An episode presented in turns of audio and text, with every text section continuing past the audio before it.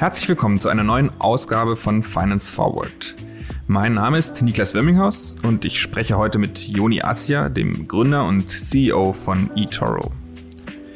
Wer sich auf YouTube oder Facebook rumtreibt und den Algorithmen irgendwann einmal preisgegeben hat, dass er sich für Finanzen interessiert, der ist mit hoher Wahrscheinlichkeit schon über die Werbung von eToro gestolpert. Und ziemlich wahrscheinlich sogar mehr als einmal. Mit unterhaltsamen Spots und vor allem unter ausgiebigem Einsatz des amerikanischen Schauspielers Alec Baldwin versucht eToro Nutzer für seine Trading-Plattform zu gewinnen. Das dürfte nicht ganz billig sein, lohnt sich aber, sagt Yoni Assia. Der Israeli hat eToro 2007 gegründet und seither zu beeindruckender Größe geführt. Wie er das geschafft hat, was die größten Herausforderungen auf dem Weg waren, wie er mit der Kritik umgeht, die es an der Plattform und vor allem den auf ihr zu findenden Hebelprodukten gibt, darüber sprechen wir im Podcast. Ach so, und über ein Abendessen mit Warren Buffett reden wir auch. Viel Spaß!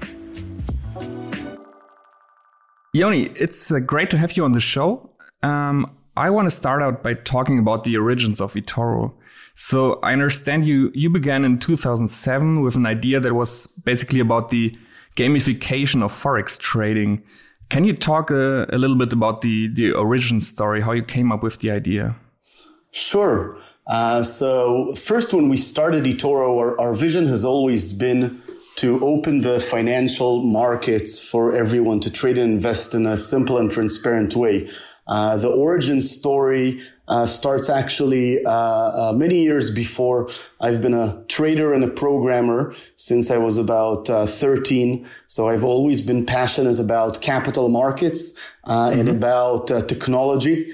And I was doing my master's in computer sciences. Uh, and my uh, thesis was around visualization of uh, financial instruments in a better way. And I can, can, you elaborate on that? What's that? It was it was actually around uh, tree maps. So how can you visualize a lot of instruments going up and down at the same time?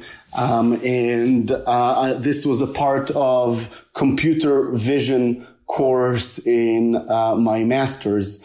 And at okay, the same good. time, uh, my older brother, Ronen Assia, who's my co-founder and partner in eToro, uh, he did his master's in industrial design in the Royal College of Arts uh, in the UK.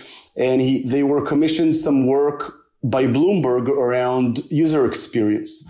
And when we started brainstorming about the world of the markets, Ronen always used to say, that it seems like I have an accountant hobby, that I sit in front of multiple charts and screens. And then when he looks at what I'm doing or at Bloomberg screens, it's extremely non-friendly for a casual investor.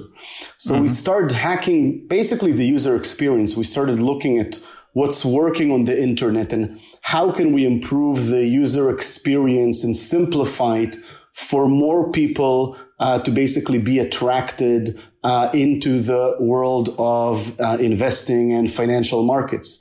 And we started by creating just a very different visual interface uh, into basically a trading platform um, and embedded into that visual interface also some social elements like user profiles and chat and once we launched the platform, what we've seen is that the most engaging parts of the platform, and now remember, we're more uh, a product and innovation company, uh, originally looking at things like uh, monthly active users, daily active users, the engagement mm. of our users in the platform. What was quite interesting was that the most engaging part of the platform were the social features. We saw customers constantly coming in looking for customers that they met yesterday or two days ago and asking them questions about their trading activity and about their thoughts in the market. Mm-hmm. And that eventually progressed us into developing the open book, which was uh, basically a social network on top of our trading platform that enabled our users to see and follow the trading activity trade by trade feed items on the platform. So you could log into eToro, uh, early on in 2009 and actually see feed items of every trade of every person on the platform.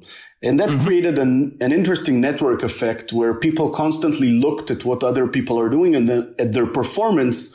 And the obvious innovation on top of that, which later on we also wrote a couple of patents on, was the invention of copy trading.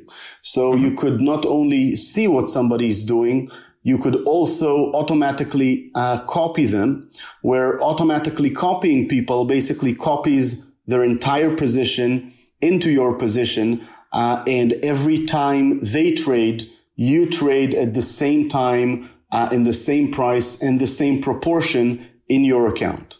Mm-hmm.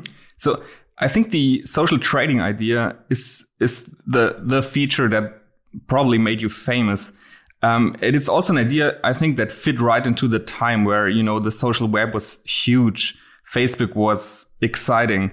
Um, what about today? Would you say it's still an idea that works, that people need, and that they enjoy? Definitely, we see about uh, thirty uh, percent uh, of users engaged in the social activity on the platform. But I would say something uh, even bigger. Uh, it took us a while to get to a point where now, when you look at over a thousand popular investors, so investors that are being copied and are a part of uh, our popular investor program, and you see their track record across seven, eight years. So these are customers who started with us in 2011, 2012, have multiple years of double digit returns in the market have uh, all of their history and their trading activity on the platform. And we get to know more and more of these popular investors. And I think that really creates a, a very powerful platform for digital investing. Because when you think of traditional portfolio management, you usually don't see their track record across a very long period of time. It's a very one-to-one relationships and portfolio managers. Suddenly sure. on eToro, you have thousands of users where you can see their track records across many, many years and see also a very different activity um, than traditional portfolio management because these are usually people who have some bias towards some activity, whether it's something like tech stocks or whether it's traders in Germany who are investing in German stocks but have mm-hmm. people copying them from 50 different countries. So it's a great way for someone outside of Germany to actually invest in the German market by finding German popular investors who part of their portfolio is also investing in German companies that are traded on the German stock market. And mm-hmm. I really had a, a great sort of aha moment uh, when uh, I was at dinner with Warren Buffett. And at that dinner, he, he, he simply said what he's always been saying if you read his books. He said, you know, it's all about uh, creating a significant track record, investing in what you believe in, and keeping those investments for a very long period of time. And eventually mm-hmm. people can get to double digit returns across time.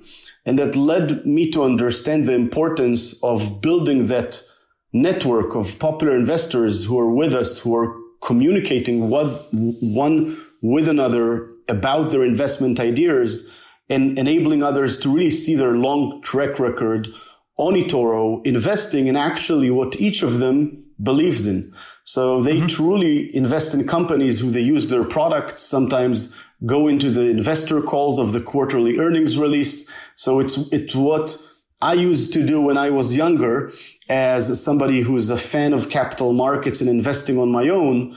And now we've built a network of thousands and hundreds of thousands of people who are collaborating with these ideas about the markets. I think the the dinner with Buffett you mentioned, I saw this on Twitter in the beginning of year, but the idea was basically to convince him of the idea of uh, cryptocurrencies, right? Yes, that didn't work very well. So we weren't able. we, uh, I, I, would generally say that we came to convince him about Bitcoin, and I came out more convinced about capital markets than ever. Okay, very interesting just to take a step back again, you started out with um, with currencies, forex trading. Um, and it, it, took you until I think 2013 when you could uh, add stocks and CFD. Um, why would you? Why did you start out with forex trading? I think we were looking for uh, the simplest path to the market. Uh, mm-hmm. So we looked at what is the first uh, sort of financial asset that we feel we can easily integrate into the platform. Uh, and that was simply from a, a, regulatory and sort of process point of view, the simplest way to start. Uh, mm-hmm. I think we added indices and commodities. Again, we, when you think about one of the big challenges in building social trading, it's about liquidity. So how can you make sure that someone who's being copied with $5 million doesn't impact the market? So we really wanted to start with the most liquid markets in the world. And mm. the most liquid markets in the world start with uh, currencies, commodities, indices, which uh, basically have, uh, in a retail investment perspective, infinite amount of liquidity.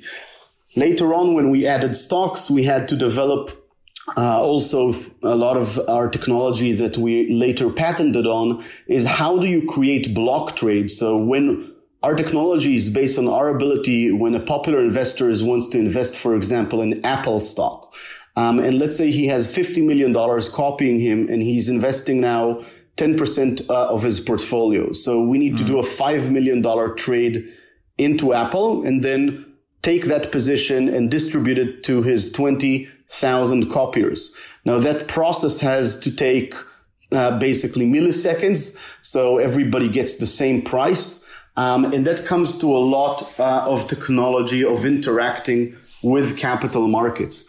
Uh, and now when we're adding more markets and more stocks, so we've been constantly adding uh, more stocks, uh, uh, both in different markets, both in Europe and in Asia. Uh, it's all about the connectivity to add more and more global markets and create the same experience for everyone from 100 different countries when they interact in the platform. Mm-hmm. Looking back on this trajectory, were the main challenges for eToro were they on the regulatory side, or was it more a technological challenge to build this platform?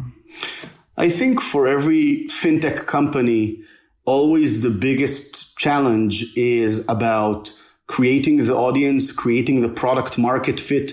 Uh, it's still today. So we're a very large company today with over 15 million users and a thousand employees. Mm-hmm but if you'd ask us, what is the ongoing work of the company is How do we improve the product experience? How do we create more engagement to our users? How do we improve uh, the interaction with our customers, which obviously is all around. It's from marketing to fitting the marketing and product to seeing how users use our product and look at their data. So I think that it's always the big challenge of a company to f- make the perfect product and sort of the, find the perfect product market fit.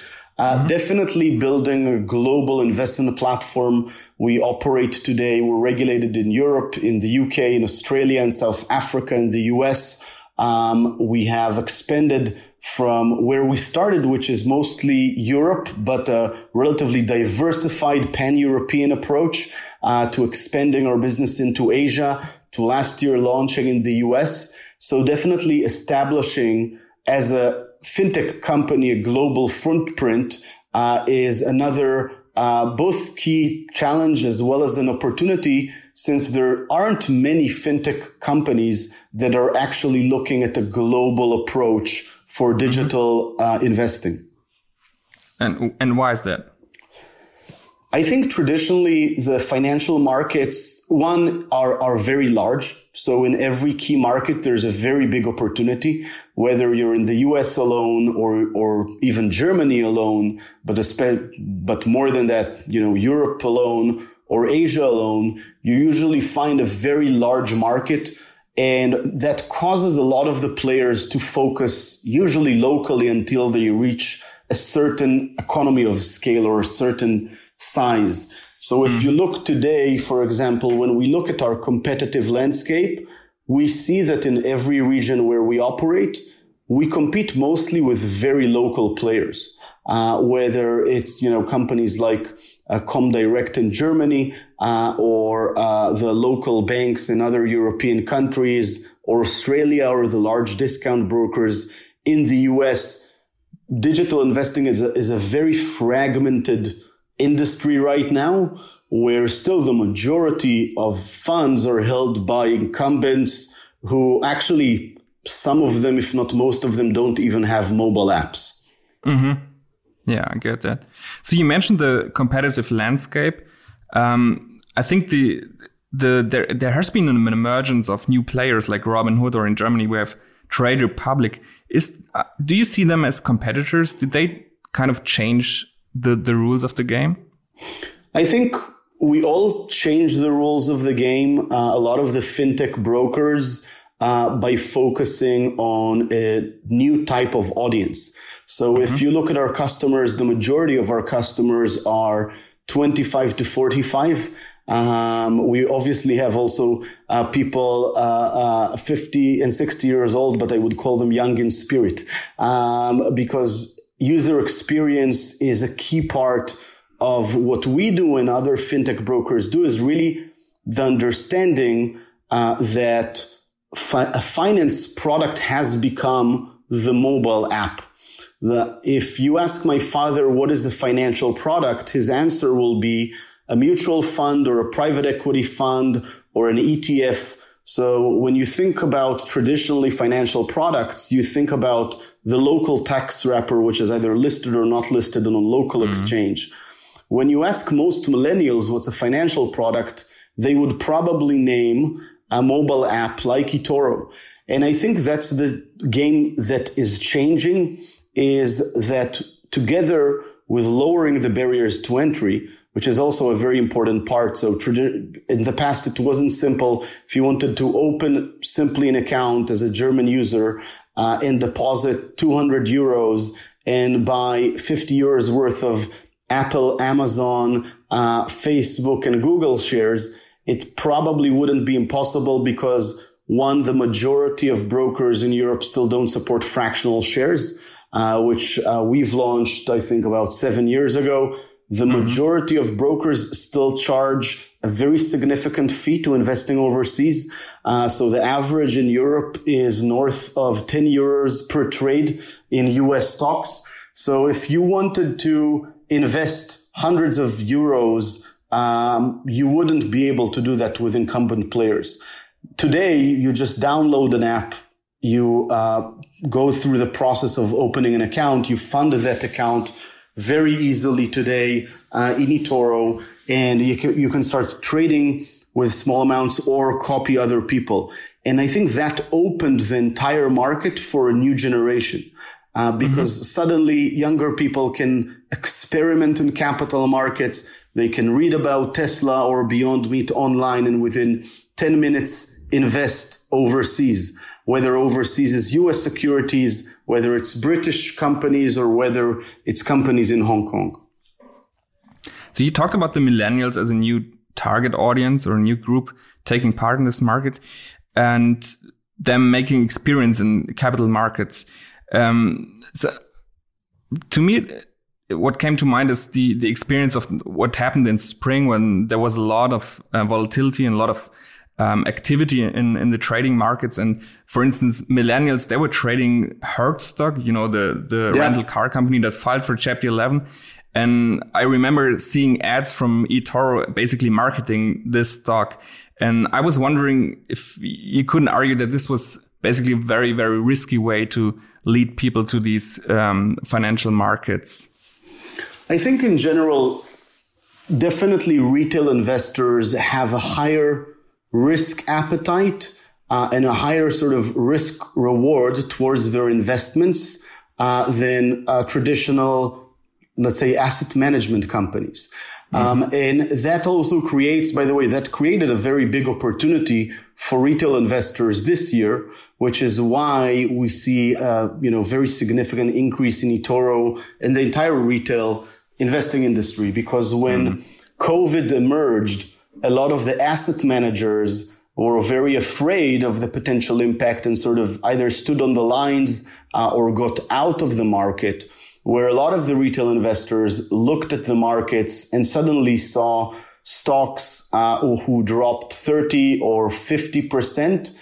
And if you assume that these stocks will actually uh, go up so that the normal will return, then a lot of very interesting opportunities uh, emerged during uh, the past six months, which obviously we've seen, you know, the DAX going back from, I think, under eight to uh, 13 and a half. Uh, we've seen uh, NASDAQ uh, touching now almost 12,000 after reaching 7,500. So I think this significant rebound uh, was very much led also by retail investors looking at various opportunities. And sometimes these opportunities are relevant really more to retail investors who are willing to take that risk on their own uh, versus an asset manager who needs to think about his risk as a company as well as the risk of all of their clients.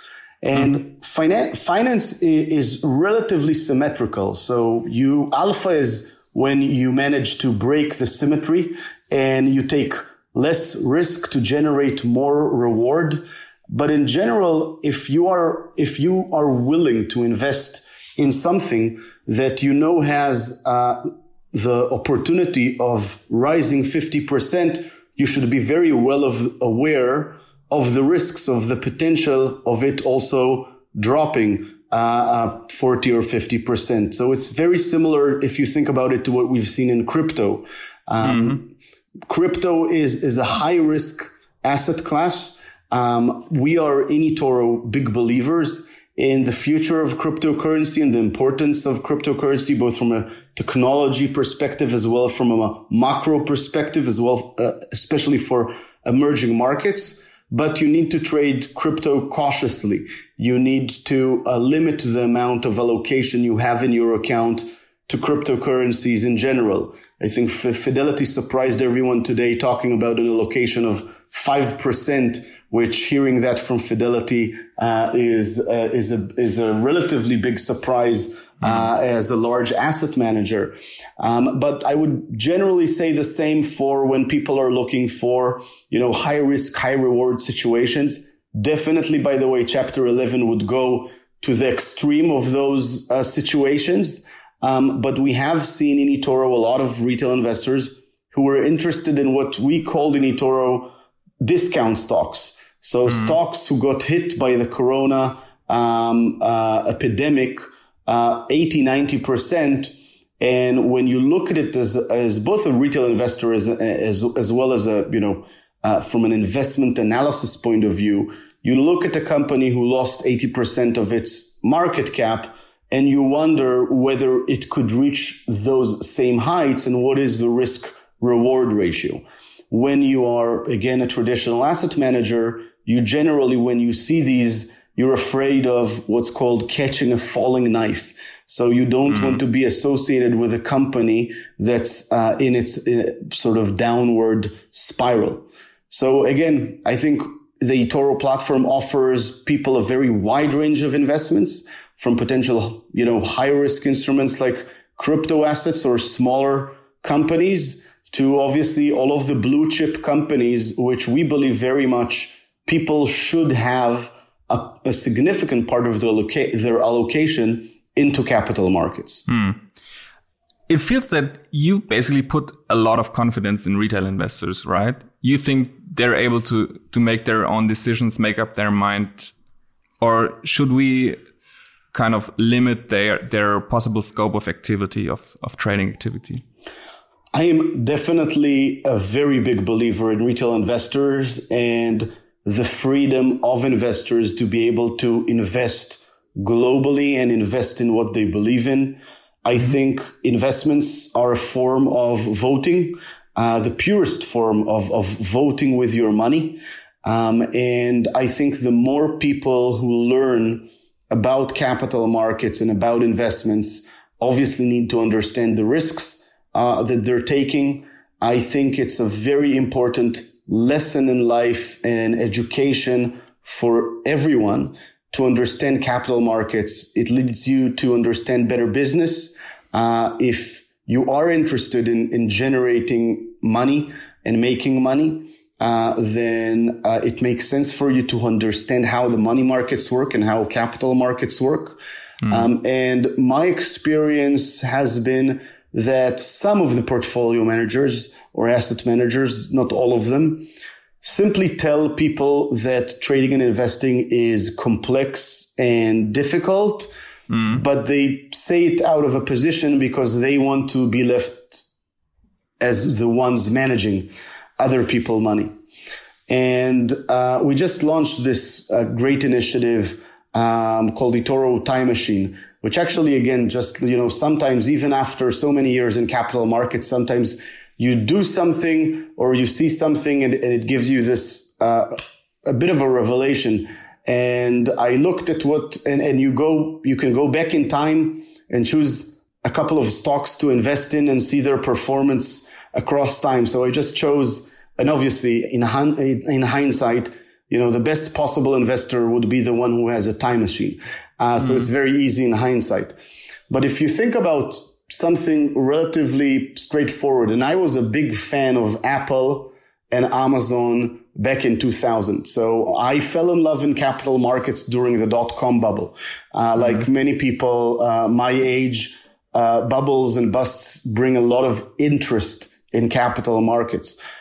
And I remember looking at Apple and looking at Amazon, and I even owned both Apple and Amazon for a while there. And I definitely had a thousand dollars to decide to keep those investments in Apple and Amazon.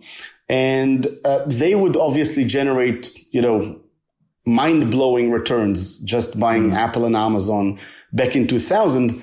And I look in retrospect and I ask myself, if I if I knew those were great companies back then, why, why didn't I actually hold their stock for these last 20 years? And I, and I think that's sure. also the key insight, you know, the aha moment I had at the dinner with Warren is you can make money in capital markets.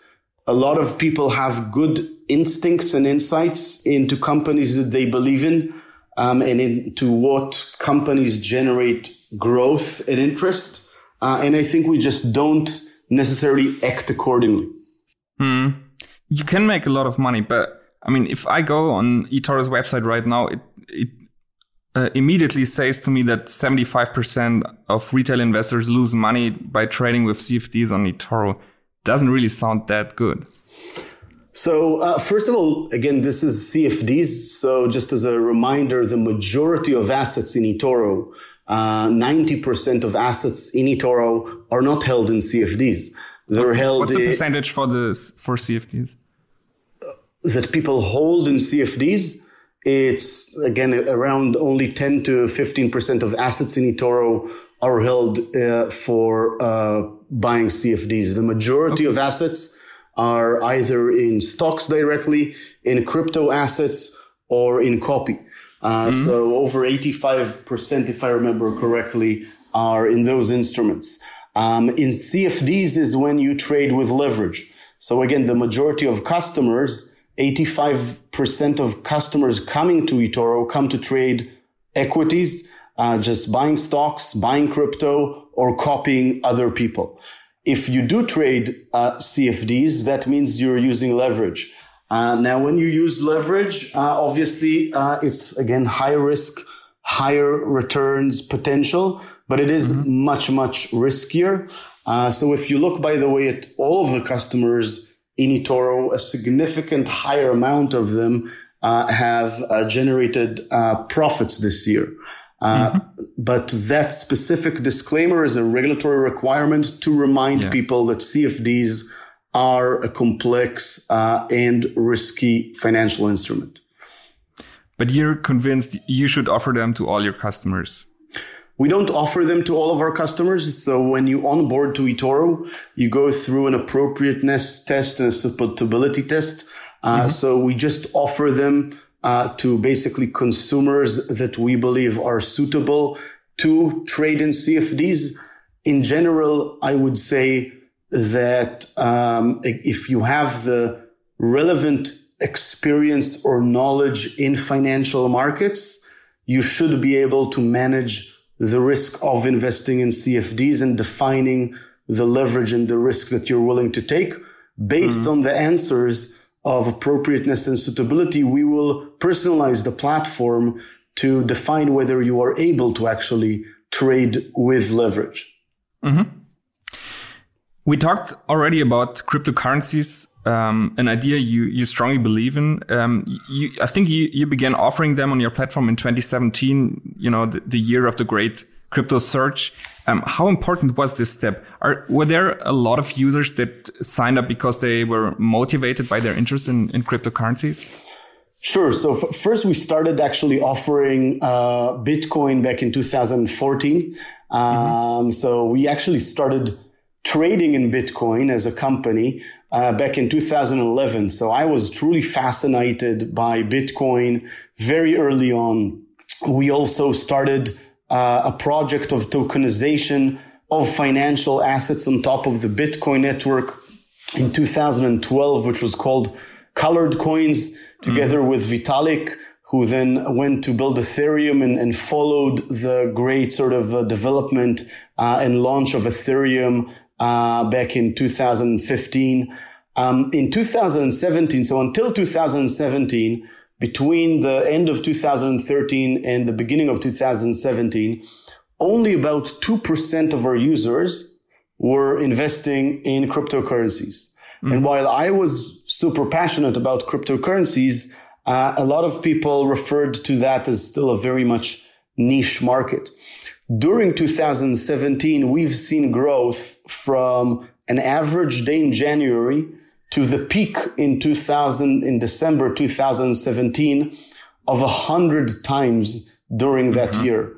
So we grew from opening an average of 200 new funded accounts in the early 2017 to opening up at the peak 20,000 new funded accounts in one day. So that was uh, a crazy experience. Uh, also, by the way, a very important sort of understanding of why digital prevails. So any type of platform that had any type of manual process within uh, setting up accounts uh, couldn't open accounts back there. I don't know if you remember that period in December 2017 where the majority of crypto platforms were all down. Um, mm-hmm. And we were sort of left, last man standing, still enabling people to open accounts and to buy. They were coming in to buy mostly back then Bitcoin, Ethereum, and XRP. Uh, mm-hmm. Uh, so that was an important part for us because it helped us scale the company significantly. Uh, so we grew about uh, five to six times between 2017 to the end of 2018. Um, and uh, what we have seen this year, where we grew another two times from the, what we call the Corona rally. Uh, yeah. So we've seen the crypto rally. Now we're seeing the Corona rally. Um, is something very similar, just around equities. Um, and again, we believe that more people out there and a lot of people out there are interested in investing, whether it's in Bitcoin or whether it's uh, in uh, stocks but there's a very big barrier still for people to make that decision, that conscious decision saying, okay, I'll open now an account, I'll fund the account and I'll invest in Tesla stock or uh, Facebook stock or Google stock. And a, a lot of what we're doing, and again, connects to the vision of eToro. We want to open the global markets and make it simple and transparent for people to trade and invest. And a mm-hmm, big part of that is to help them sort of make that process as frictionless as possible. Mm-hmm. has worked with you know a number of celebrities for for their marketing campaigns. I, I get I guess a lot of people have seen s- spots on YouTube. Um, h- how expensive is it to hire someone like Alec Baldwin, and and does it pay off? It's it's a great question in general uh, around brand marketing. So first of all, I, I feel very con- comfortable uh, and and great with the ad campaign that we did with Alec Baldwin. So I'm a big fan of Alec Baldwin since I was mm-hmm. young. Uh, you know, great, both funny and serious uh, actor. Uh, and actually, one of the things that sort of uh, were a part of this campaign, I, I, don't know how you know clear is that, but the funny thing is he has uh, four kids. I think now he is expecting the fifth from his second marriage. He has another one from his first marriage, but his kids are exactly the same age as my kids. So mm-hmm. what I found funny is that somebody my age can relate to Alec Baldwin for, you know, the chores of being a millennial, growing up your kids, uh, as, as they're growing at a young age. Um, but in, in general, every time we go, whether it's a, marketing campaign, uh, with uh, you know with football teams uh, like we sponsored uh, in Frankfurt uh, and in the UK and now in France and expanding that to more countries in Europe or whether it's choosing uh, a celebrity to work with your brand, like Alec Baldwin. Um, it's it's really about promoting the brand awareness of uh, the brand within the target audience. So, mm-hmm. as you've seen, we uh, were quite efficient and smart in how do we promote uh, eToro, both our unique selling point of social trading, as well as finding people who are interested in a specific asset class and trying to tell them what's happening in that specific stock or cryptocurrency at the same time. And you want to also connect people emotionally to your brand. Uh, you want to under, for people to understand how big the company is. We've been very successful across the uh, uh, last 13 years and have built a very large, one of the largest fintech companies uh, uh, in the world. Um, and this is a great way for both saying thanks to our customers and inviting them to football games, uh, and also making sure that people understand and hear us uh, and hear about us more. Uh, but so am I right with the impression that you spend much more on marketing than your competitors? So this seems to be huge um, thing for you. Um, I, am not familiar sufficiently with the marketing budgets of uh, uh, all of the industry, uh, but in generally we have a very clear view uh, that the total available market, that the potential opportunity of building a global digital investment platform is uh, building a company that could be worth $10 billion and easily also potentially $50 billion. So mm-hmm. we believe bringing people into the platform uh, and making sure that we connect both the product experience as well as all of the large tech platforms, whether it's uh, the Google and the Facebook and Twitters and all of the different channels where we can interact with customers. We view the, our interaction with customers, whether it's through ads or through our product as one. Mm-hmm, mm-hmm. So you mentioned the the way ahead, your your strategic roadmap. Um, what I found very interesting is that some some weeks ago you um, acquired a UK company called Marq Millions and you launched a debit card. And I know that a lot of eToro users basically requested this feature that you can cash in and cash out. Is this was this mainly a reaction to those requests, or does it mirror uh, larger strategic ambitions?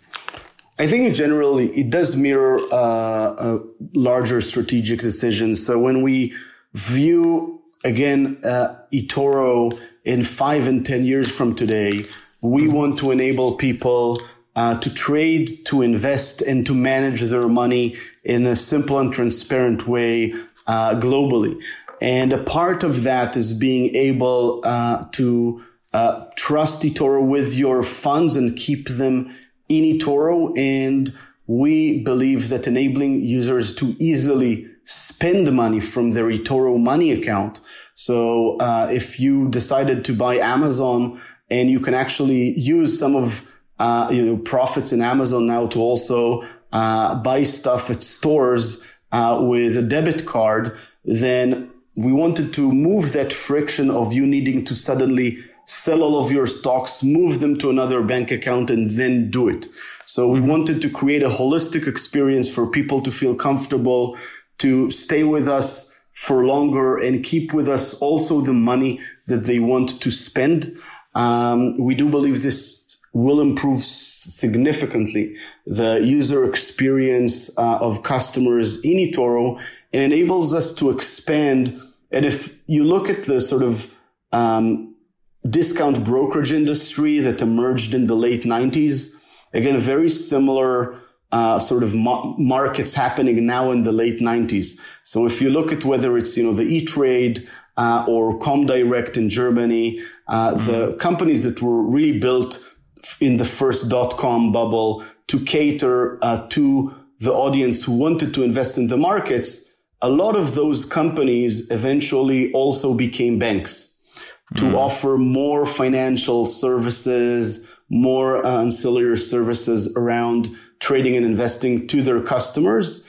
I think back then it was about discount brokers becoming banks. I think today it's fintech companies like eToro expanding into more digital money services. So eToro Money is about enabling all of our users to have a virtual IBAN, to have a debit card, uh, and to uh, frictionlessly connect their investment accounts with their current accounts.